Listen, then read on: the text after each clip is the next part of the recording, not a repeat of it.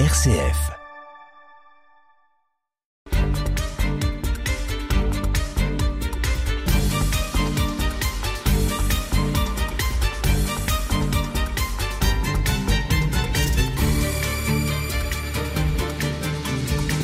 Nous sommes le 4 novembre 1923. La ferme de Nazarin est située au nord de Soins, sur la route départementale 77. L'endroit a été occupé par les Allemands en septembre 1914 et il ne sera repris que quatre ans plus tard par le 118e régiment d'infanterie. En ce dimanche 4 novembre 1923, on va poser la première pierre d'un monument voulu par le général Gros pour réunir là les dépouilles de tous les hommes de sa quatrième armée qui sont morts dans cette zone.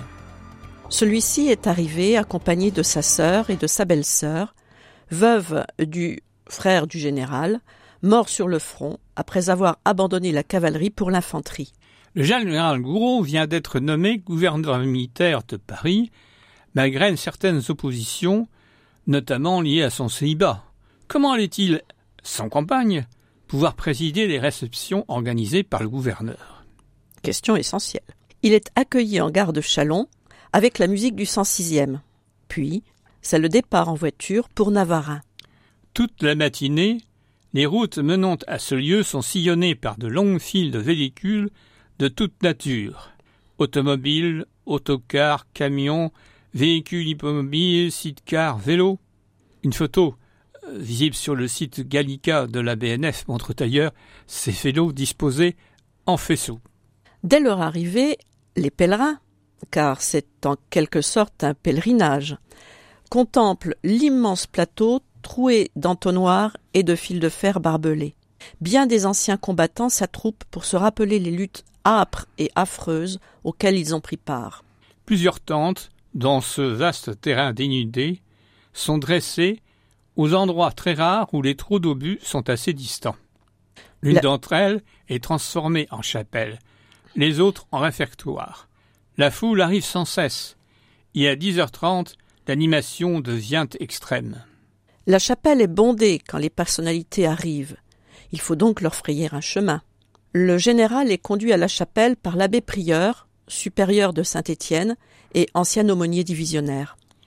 Il est accompagné de son ancien chef d'état-major, le général Prételat, et du général Malcor qui commandait l'artillerie de la quatrième armée. On se souvient que dans une émission précédente, j'avais parlé du général Gouraud et du général Malcor qui se rendaient à la popote à Saint-Mimi. La messe est célébrée par l'abbé Huot, directeur de la Maison des œuvres, ancien aumônier et surtout blessé sur ces lieux. Pendant l'office, la Renaissance de Saint-Hilaire-le-Grand interprète l'extase de Maillauchard et la marche funèbre de Chopin. Les jeunes filles de la paroisse de Suip chantent le Gloria, le Gloire à la France immortelle et le Pied Jésus. À l'élévation, les tambours et clairons de Suip et la fanfare se font entendre. Aussitôt après la messe, c'est la bénédiction de la première pierre. Elle repose sur un brancard recouvert d'une couronne offerte par les Parisiens. Une estrade est dressée sur la crête, en haut de laquelle flottent les drapeaux interalliés une large draperie tricolore dans les inscriptions d'or de laquelle flottent les drapeaux interalliés. Aussitôt après la messe, c'est la bénédiction de la première pierre. Elle repose sur un brancard recouvert d'une couronne offerte par les Parisiens. Une estrade est dressée sur la crête, en haut de laquelle flottent les drapeaux interalliés. Une large draperie tricolore, dans les inscriptions d'or, veulent rendre hommage aux morts et reprennent les immortels vers de Victor Hugo. À proximité, on trouve la maquette du monument qu'on a pu voir exposée dans la vitrine de l'horloger Banolzer, rue de Marne. Avant la bénédiction, l'abbé prieur fait une allocution qui est écoutée avec attention. Le thème de ce discours est le suivant. Si autour de Navarin de grands événements se sont déroulés, il a fallu de grands dévouements pour les rendre possibles. Le monument de Navarin, en évoquant les sacrifices de nos morts, nous rappellera que nous devons servir comme ceux que nous pleurons, comme ceux que nous vénérons, comme ceux pour qui nous prions, comme ceux que nous prions, martyrs d'un jour, devenus les saints du paradis éternel. Il est applaudi chaleureusement. La bénédiction s'effectue, tandis qu'un chœur de jeunes filles de Suippes entonne le libéra. Après le repas pris sous les tentes, les drapeaux s'approchent du général. Au moment où celui-ci s'avance, les sonneries retentissent, et le cortège se forme, avec à sa tête la fanfare de Saint-Hilaire-le-Grand, les tambours, clairons et trompettes de Suippes. La foule est impressionnée par ce grandiose spectacle, et elle acclame le vainqueur de la Champagne qui répond par un franc et aimable sourire. Un arrêt est observé devant la tombe d'un soldat inconnu américain, sur laquelle le général dispose une gerbe. C'est alors qu'arrive l'ambassadeur des États-Unis, Myron T. Eric. On parvient au sommet de la crête. Au fond de l'estrade, sur une toile, est représenté le monument tel qu'il sera à son achèvement. Le général s'approche, on lui apporte une truelle et du ciment, il scelle la petite pierre de taille sur le socle. La musique joue alors la Marseillaise et l'hymne américain. C'est l'heure des discours. Monsieur Laloux, président du conseil municipal de Paris, rappelle le souvenir des Parisiens entendant à la mi-juillet 1918 la canonnade sur le front de Champagne. Il faut dire que les Parisiens ont poussé un ouf de soulagement quand ils ont appris que les Allemands avaient été stoppés. L'ambassadeur des États-Unis, quant à lui, rappelle le sentiment de respect qu'a pour la France la nation américaine et les raisons pour lesquelles elle est intervenue en Europe. Il ne faut pas oublier que le bien-être de l'Amérique dépend de ce qui se passe en Europe. Si nous restons loin d'elle, alors il est évident que des remèdes effectifs à votre malaise ne peuvent être apportés sans notre aide. C'est pourquoi nous sommes sur cette belle terre de France. Nous avons commencé le travail. Il faut que nous aussi allions jusqu'au bout, car le problème que la guerre a posé n'est pas justement résolu. Puis, c'est au tour du général Gouraud de prendre la parole. Il retrace les grands combats qui ont eu lieu sur cette terre de Champagne, et il en arrive au 15 juillet 1918, début de la quatrième bataille de Champagne, dernière grande offensive allemande sur le front de l'Ouest. Les Boches ont été devancés dans leur offensive, et ils tombent sur un bec de gaz. Les chefs avaient sous leurs ordres d'admirables soldats. Puis il conclut ainsi. Cette haute pyramide servira d'observatoire. Nous l'on pourra découvrir cet immense champ de bataille, depuis Reims jusqu'à l'Argonne. Au sommet, trois combattants attaquent.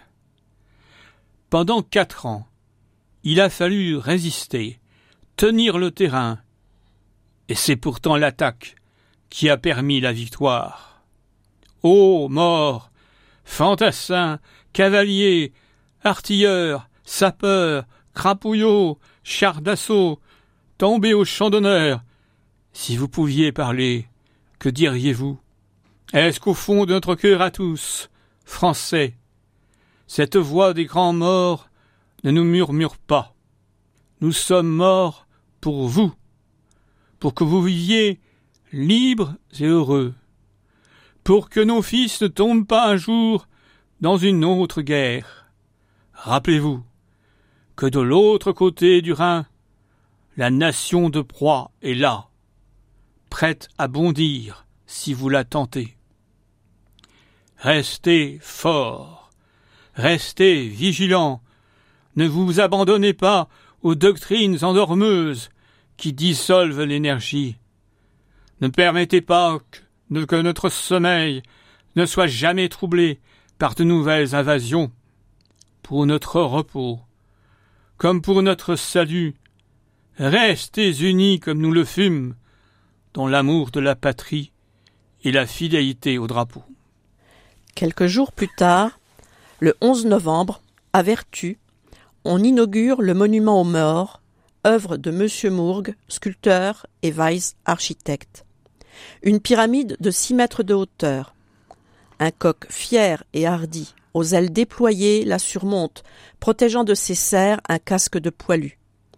Sur la face principale se détache en haut relief une victoire, qui, dans un geste symbolique, offre une couronne au fils de Vertu, mort pendant la Grande Guerre. Sur le fronton, les armes de la ville, un cœur traversé d'une flèche, et la devise que l'on croirait faite pour ce jour, Vivit post funera virtus.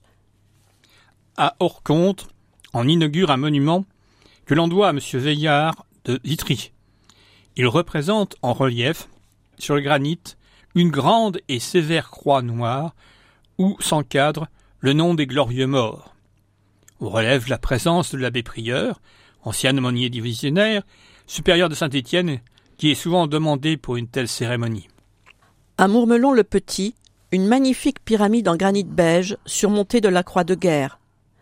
Sur la face principale sont sculptées deux jolies palmes, au-dessous desquelles on remarque un superbe motif en bronze, composé d'un casque de boilu au milieu d'un trophée de drapeau. Dans les trois cas, la cérémonie réunit la population autour des élus et de quelques officiels, mais sans présence militaire. Et on compte, pendant toute cette période du mois de novembre en 1923 et les années suivantes, l'inauguration de très nombreux monuments aux morts dans toutes les petites communes de la Marne durement touchées par ce conflit.